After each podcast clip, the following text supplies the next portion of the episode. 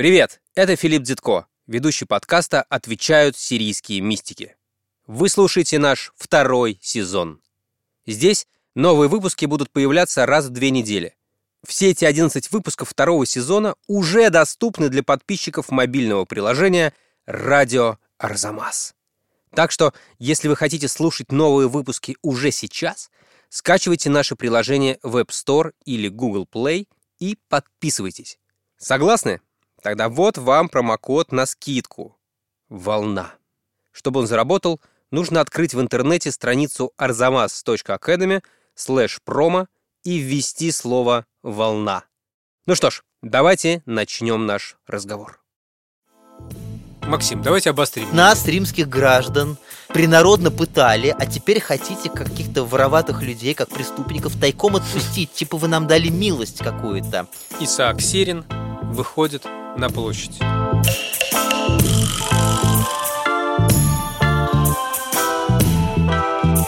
Здравствуйте! Вы слушаете подкаст «Отвечают сирийские мистики». В студии я Филипп Дзитко, главный редактор проекта «Арзамас». И я Максим Калинин, шеф-редактор проекта «Познание» и руководитель семинара «Сирийские мистики» в лаборатории ненужных вещей. Максим, я не принес шампанского, а между тем сегодня кажется, я на самом деле не очень уверен, но кажется, ровно два года с тех пор, как вы с Лизой Марантиди пришли в редакцию «Арзамас» и стали рассказывать об Исааке Сирине и его собратьях, о сирийских мистиках. Честно говоря, тогда мне казалось, что наша встреча будет последней. Ну, хорошо, что в тот момент я этого не знал. Я, я помню, помню, как начал говорить о теологии, книгах по теологии, потом я запнулся от того, что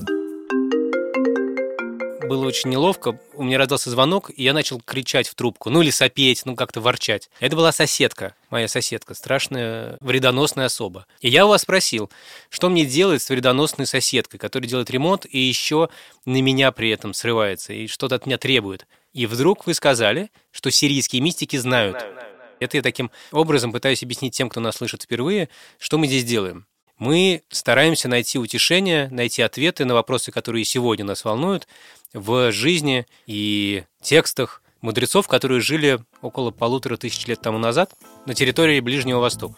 Да, и мы исходим из того, что поскольку они создали для себя во многом исключительные, лабораторные в кавычках условия для изучения человеческой природы, то они нашли нечто, что может и другим представителям человеческого рода быть актуальным. При этом их обстоятельства сильно отличаются от наших обстоятельств. И надо всякий раз быть осторожными при использовании их мудрости в своих нынешних домашних условиях.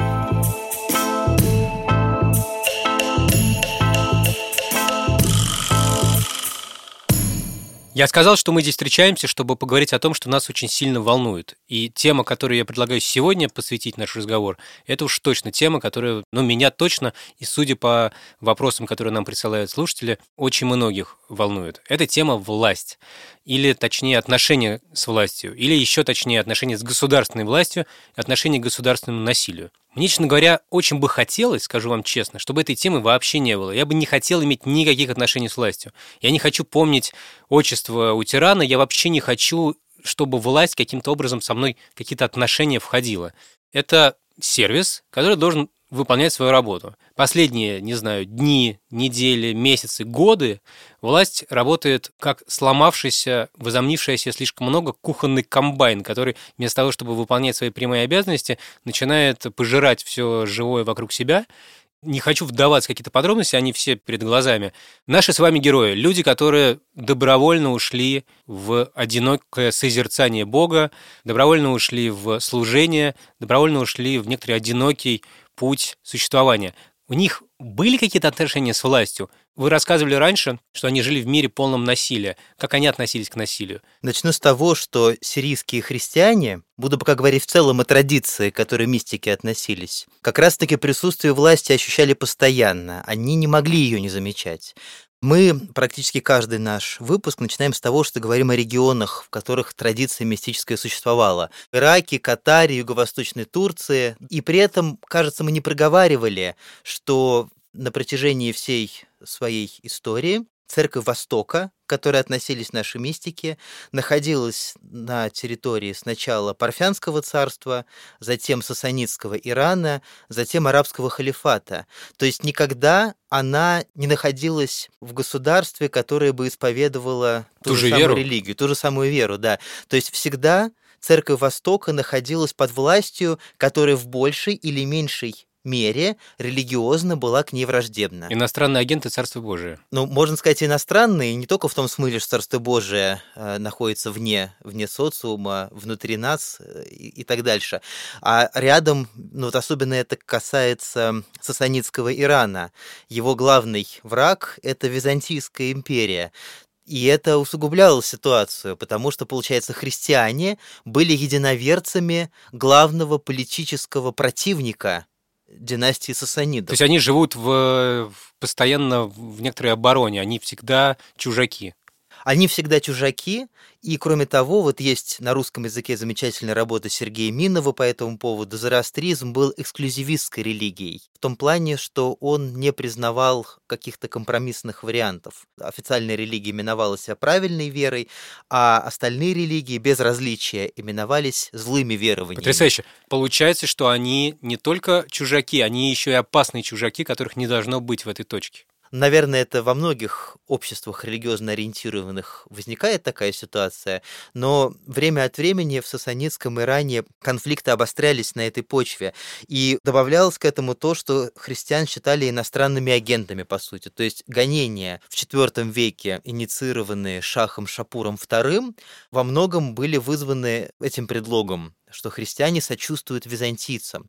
Но более того, у нас есть основания судить, что это был справедливый тезис, потому что, скажем, Афраат, один из наиболее ранних известных нам сирийских авторов, он свои сочинения называл тахвитами. Тахвита – показания по-сирийски. Он некие тезисы иллюстрировал библейскими примерами.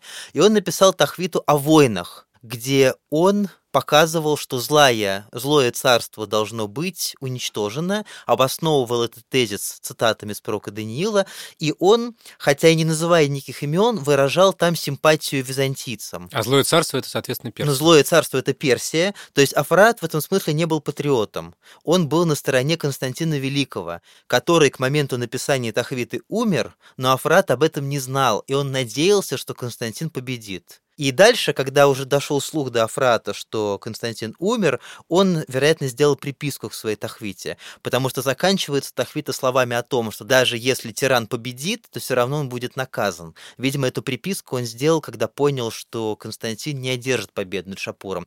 То есть, видите, ситуация очень непростая. Это реально положение иностранных агентов, которые могут преследовать. А как они их вообще терпели? Вот на территории очень религиозно-агрессивного государства существуют э, мощные христианские общины. Как их вообще там оставили? Почему их не выслали, не, не убили всех? Я не решу дать исчерпывающего ответа, но укажу на два обстоятельства. Так. Первое. Современные наследники Церкви Востока – это ассирийцы. У них острое ассирийское самосознание, и они говорят о себе как о потомках древних ассирийцев.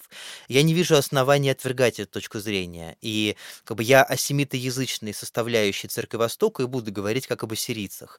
И кроме того, была и персидская составляющая. Были люди, обратившиеся из зороастризма. При том, что за обращение из зороастризма могли последовать серьезные санкции.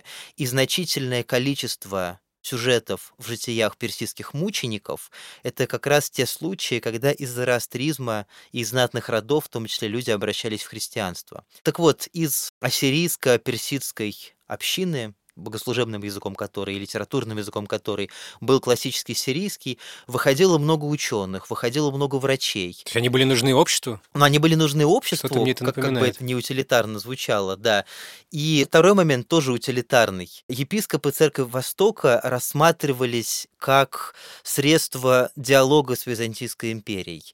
То есть в тяжелые времена они были под ударом, во времена, когда нужно было с византийцами вступать в диалог, епископы Церкви Востока и монахи Церкви Востока могли быть э, членами посольств Понятно. Византии. Это очень понятно. То есть в этом смысле они находили ту нишу, в которой они могли себя проявить. Ну и кроме того, еще один фактор – это то, что в торговой жизни сирийцы принимали активное участие. Ну, то есть от них требовалось каждый раз усилие для того, чтобы выживать. Для них вера была тем, от чего они не готовы были отказаться, и для них христианство было не бытовой какой-то верой, хотя, наверное, и бытовой тоже, оно было тем, что нужно было отстаивать. И Йоханнан Барпинкайе, когда описывает ситуацию, имевшую место в Зарастрийском Иране, он говорит о том, что мы никогда не могли расслабиться. Если появлялся человек, который относился к религии потребительски, если это был член иерархии, который хотел ради своей корысти служить церкви, а не ради преданности Богу, то он естественным образом отсеивался, потому что все время церковь была в напряжении. Жизнь, постоянно нуждающаяся в усилии. В усилии, да.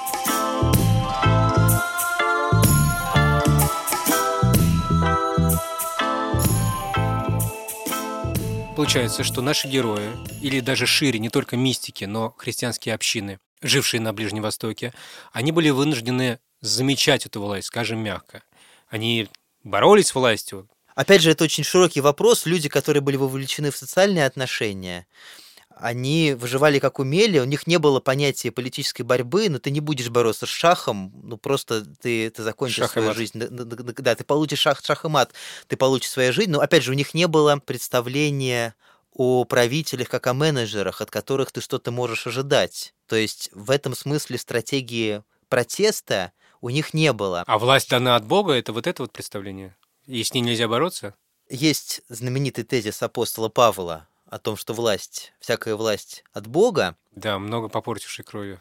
Да, но тут важно понимать, что сам апостол Павел боролся за свои права.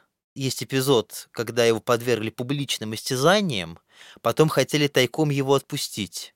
А он сказал, я вообще-то римский гражданин, а римских граждан нельзя было подвергать пыткам. Принесите Значит, извинения. нас, римских граждан, принародно пытали, а теперь хотите каких-то вороватых людей, как преступников, тайком отпустить, типа вы нам дали милость какую-то. Извинитесь тогда уже перед нами официально. То есть это вот загадка для меня, почему апостол Павел вообще допустил подвергнуть себя пыткам, хотя он знал, что он имеет право официальное не подвергаться этим истязаниям, то ли он хотел взять на себя страдания за Христа, то ли он хотел тоже этим что-то показать. Но как бы то ни было, он не разрешил отпустить себя тайно. Он потребовал официальных извинений. То есть тот самый апостол Павел, который в послании к римлянам в 13 главе формулирует тезис о покорности власти, он те права, которые у него были, которые ему были предоставлены этой властью, он пользуется этими правами. Это очень важный момент.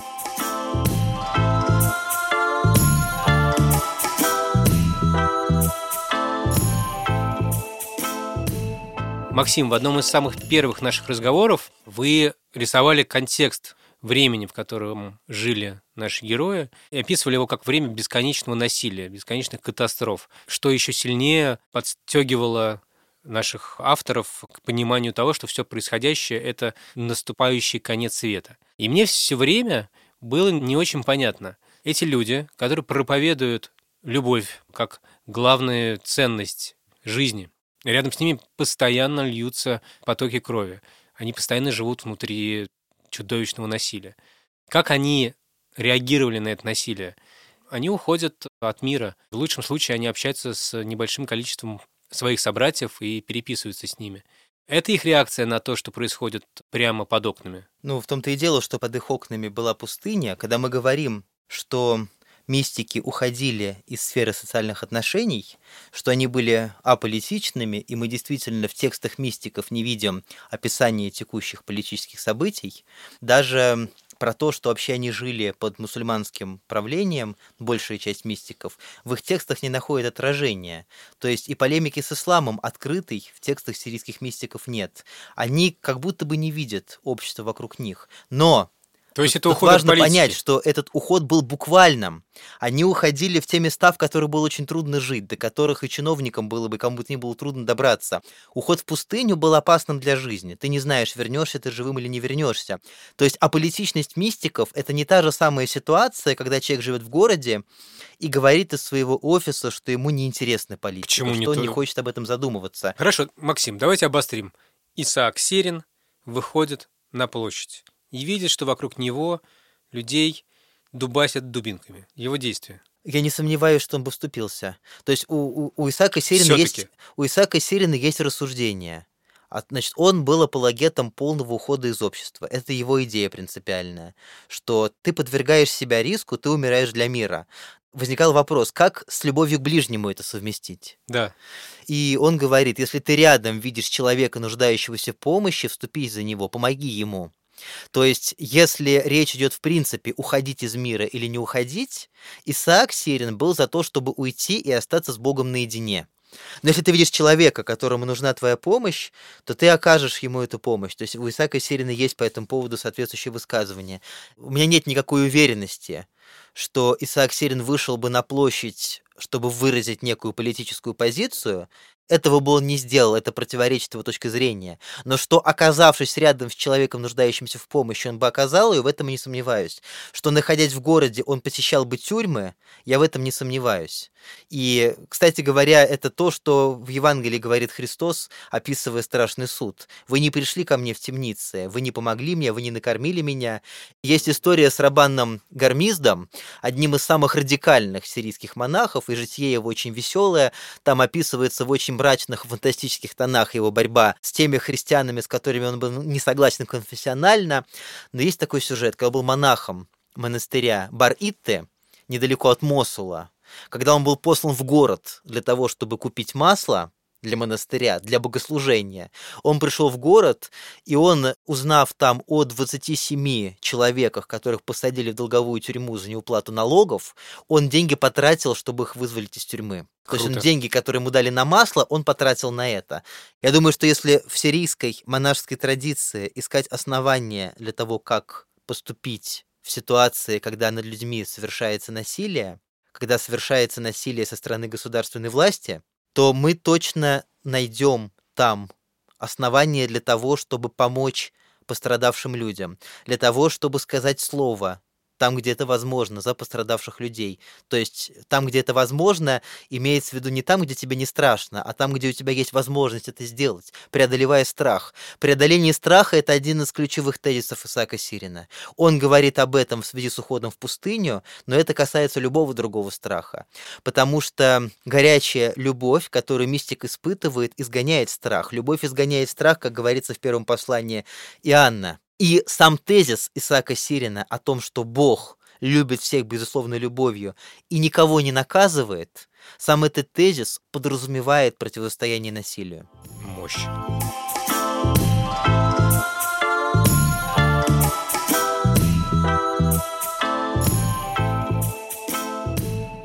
Вот есть замечательный пастырь, современный российский романах Иоанн Гуайта.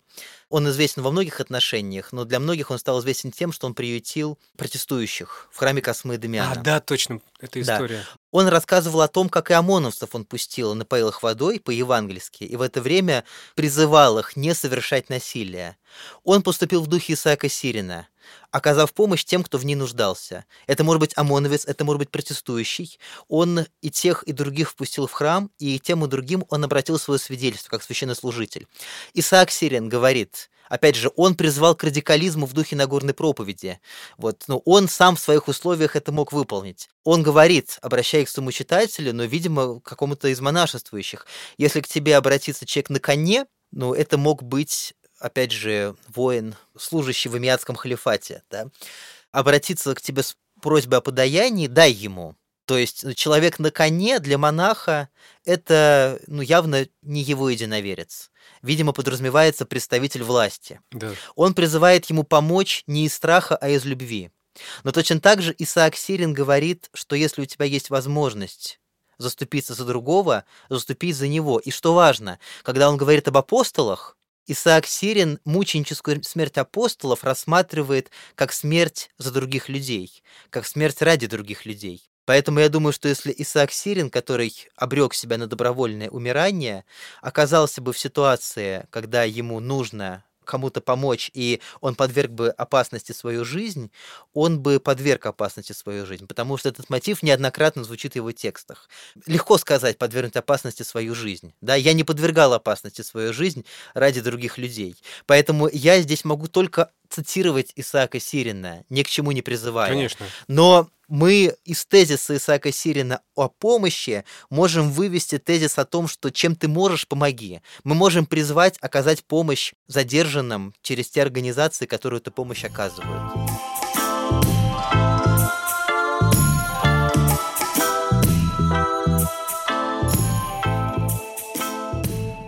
Я боюсь запутаться, но получается вот что.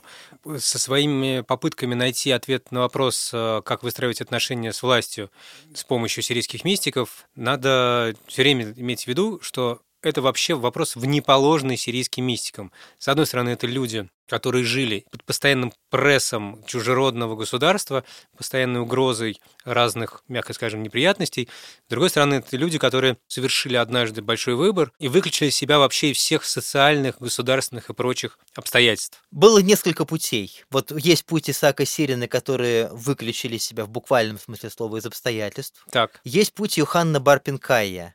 Мы его не раз упоминали, и действительно есть мистические тексты под его именем. Еще требует решения вопрос о том, он их автор или нет, но есть его замечательная история временного мира, изданием которой занимается Юлия Фурман и Анна Черкашина. Что там? И есть замечательная статья Юлии Фурман в журнале «Символ», где она привела перевод 15 книги Йоханна Барпинкая. Это восхитительный, пророческий, как Юлия Фурман заметила, текст. Йохан Барпинкая соотносил себя видимо, с пророками. А опять же, ветхозаветные пророки – это люди, которые говорят лица Бога, и решая богословские задачи, отношения Бога с его общиной, они высказывали очень жесткую социальную критику, но чтобы власть имущие поддерживали тех, кому чего-то не достает. И Барпинкай. И Юхан Барпинкай описывает ситуацию своего времени. Но, во-первых, надо сказать, что он описывает ситуацию смены власти, когда арабы захватили сасанитский Иран. И вот тут важная идея. Для Юханна Барпинкая власть, она устанавливается Богом, и он говорил, что без помощи Бога арабы никогда бы персов не победили которые были непревзойденными мастерами военного дела. Но для него власть все равно инструментальна. Для него это не менеджер и не комбайн, о котором вы говорите, да, это позиция нового времени. Для Барпинка это инструмент в руках Бога. Есть сасанитский Иран, да, есть шах, есть халиф, это все инструменты, которыми Бог решает какие-то задачи. Когда инструмент использован, Бог его откладывает. То есть у Барпинкая нет э, никакой ностальгии по ушедшему сасанитскому Ирану. Ах, была наша святая Персия, которой мы лишили за наши грехи, ничего такого у него нет. Песня, а Для него в Персии было жить трудно. Он прекрасно понимает, как тяжело жилось христианам при Персии. Был Натниэль, епископ Шерзора, который изгнал чиновника посланного в город Шерзор для разрушения христианских храмов. То есть, когда посягнули на его совесть, посягнули на святое, он изгнал чиновника, понимая, чем это грозит. И он получил не дубинками, если ты пошел против шаха, верный путь – это распятие. Вообще распятие персы придумали изначально. Римляне у персов позаимствовали эту казнь.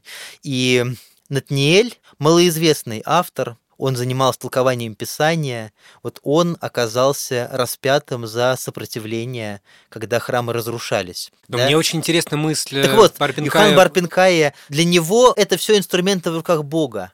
Бог меняет эти инструменты. Один инструмент не лучше другого. Нужно действовать, исходя из нравственного долга при каждой из этих властей. То есть у него есть инструментальный подход. Персы сделали такое-то и такое-то зло, и они были, в конце концов, их власть закончилась.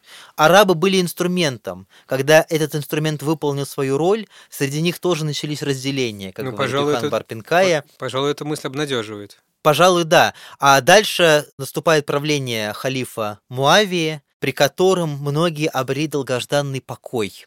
То есть, опять же, это инструмент, при котором наступило успокоение для земли. И Юхан Барпинкай ждет, что при действии каждого из этих инструментов люди будут проявлять друг к другу любовь. И он говорит, что когда наступил покой, любви не было, а наоборот, многие стали пользоваться мирным временем ради своих целей. И тут начинается его великолепная пророческая речь Пророческое не в смысле предсказания о будущем, а в смысле обличения, обличения социальных А, отношений настоящего. Ветхозаветные пророки, они же тоже не столько про будущее, сколько про Не, настоящее. ну, бывало. И он говорит про епископов, про священников, про диаконов. Говорит, значит, вы служите не Христу, а служите своему животу. Епископы орут на подчиненных им людей, как на скотов. Ну, в некотором смысле Люди не возвышают голос э, против них. Про будущее Э, тоже годится. Но дальше он, он затрагивает и чиновников. Он говорит, они, как коровы травой, питаются чужими несчастьями. Они, похоже, не знают, что бывает бедность, что бывает голод. То есть, получается, сирийские мистики, некоторые из них были не чужды Вот сегодняшней Йоханан Барпинкая, текущей повестки. э, как, как справедливо Юлия Фурман замечает, это настоящий пророк. Вот если вот часто Ефрема Сирина называют пророком сирийцев, а вот, пожалуй, малоизвестный Юхан Барпинкая, он в полной мере пророк сирийцев, потому что у него пророческий обличительный пафос. У него не столь великий поэтический дар, как у Ефрема Сирина, может быть, у него вовсе поэтического дара не было, но пафос у него подлинно пророческий, и он затрагивает всех, и властителей, Всем и досталось. епископов, и про народ он говорит. Он говорит, что народ живет как скот. В каком смысле слова? Что для него нет ни закона, ни беззакония. То есть ему вообще до одного места. Воровать, не воровать, помогать, не помогать, каждый думает только о себе. Хоть бы кто-нибудь, кому-нибудь сказал искреннее доброе слово, чтобы это было не из лицемерия, не из какой-то корыстной цели, а просто по правде. Я люблю есть тебя. он- Такие слова. Какие? Ну, просто слово поддержки, слово любви, чтобы каждый помог другому в ущерб своей, ну, не хочется говорить зоне комфорта. Ну, зона Ну, комфорта. Ну, зона Пон- комфорта. понятно, есть да. твои личные интересы, есть твои семейные интересы. Где-то тебе что-то страшно сделать, где-то тебе неприятно что-то делать. А любовь та ситуация, когда ты делаешь что-то для тебя не очень комфортно, иначе какая это любовь. Юхан Барпинкая хочет, чтобы хоть кто-то поступил таким образом. Исаак Сирин, тот же самый идеал, высказывает, находясь внутри пустыни, глядя в свои глубины, постигая там безусловную божественную любовь, они из разных позиций да, Приходит... Э, ну, Они во многом противоположные. Бог Йоханна Барпинкая наказывающий и использующий разные власти как инструмент. Бог Исаака Сирина милующий. Но каждый из этих двух взаимно противоположных предпосылок говорят о любви. О любви, которая готова взять на себя дискомфорт. Сделать нечто, что не вполне вписывается в мои планы, не вполне вписывается в мой календарь, ради того, чтобы кому-то помочь. И еще красивый момент тоже, чем Это Юхан Барпинка и Исаак Сирин похожи друг на друга, хотя из разных колоколен. Исаак Сирин, когда все рушится, уходит в пустыню, то есть такое в частное небытие, но оттуда говорит о божественной любви. Юхан Барпинкая ждет, что все рухнет, конец света наступит, но он пишет свою хронику в 15 томах. Он обращается к какому-то читателю. А кому он обращается? Если Вот. времени не будет. Если времени больше не будет, если наступает конец света, это же красивый образ. Да. Да. Это ведь кто-то сказал замечательные слова. Если я узнаю, что конец света будет завтра, я все равно посажу дерево. И он, Я зная, что конец так. света наступает, я все равно это пишу, я все равно говорю правду о тех людях, которые нарушают свои полномочия, и я обращаюсь к тебе, читатель. То есть все равно он верит, что какой-то читатель будет, который его прочтет. Ну и надо сказать, что эта его вера не была постыжена. Такие читатели есть. Максим, спасибо. Я увидел, что есть разные стратегии поведения в отношении к власти у сирийских мистиков. Честно говоря, мне нравятся одновременно все. И еще мне нравится, что, как всегда, никакого прямого ответа нет. Это почему-то тоже обнадеживает.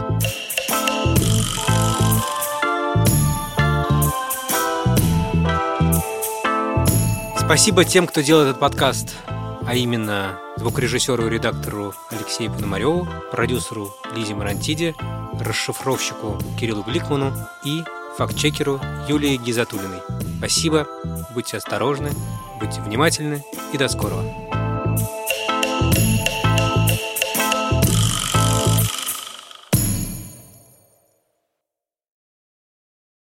Следующий выпуск выйдет через две недели. Если вы не хотите ждать, то слушайте его и десятки других курсов и подкастов в приложении «Радио Арзамас». Там он уже доступен для всех подписчиков. Скачивайте наше приложение в App Store или Google Play и подписывайтесь. А специально для слушателей мистиков у нас есть промокод «Волна». Чтобы его активировать, нужно открыть в интернете страницу arzamas.academy slash promo и вписать там это слово «волна». Ура и до скорого!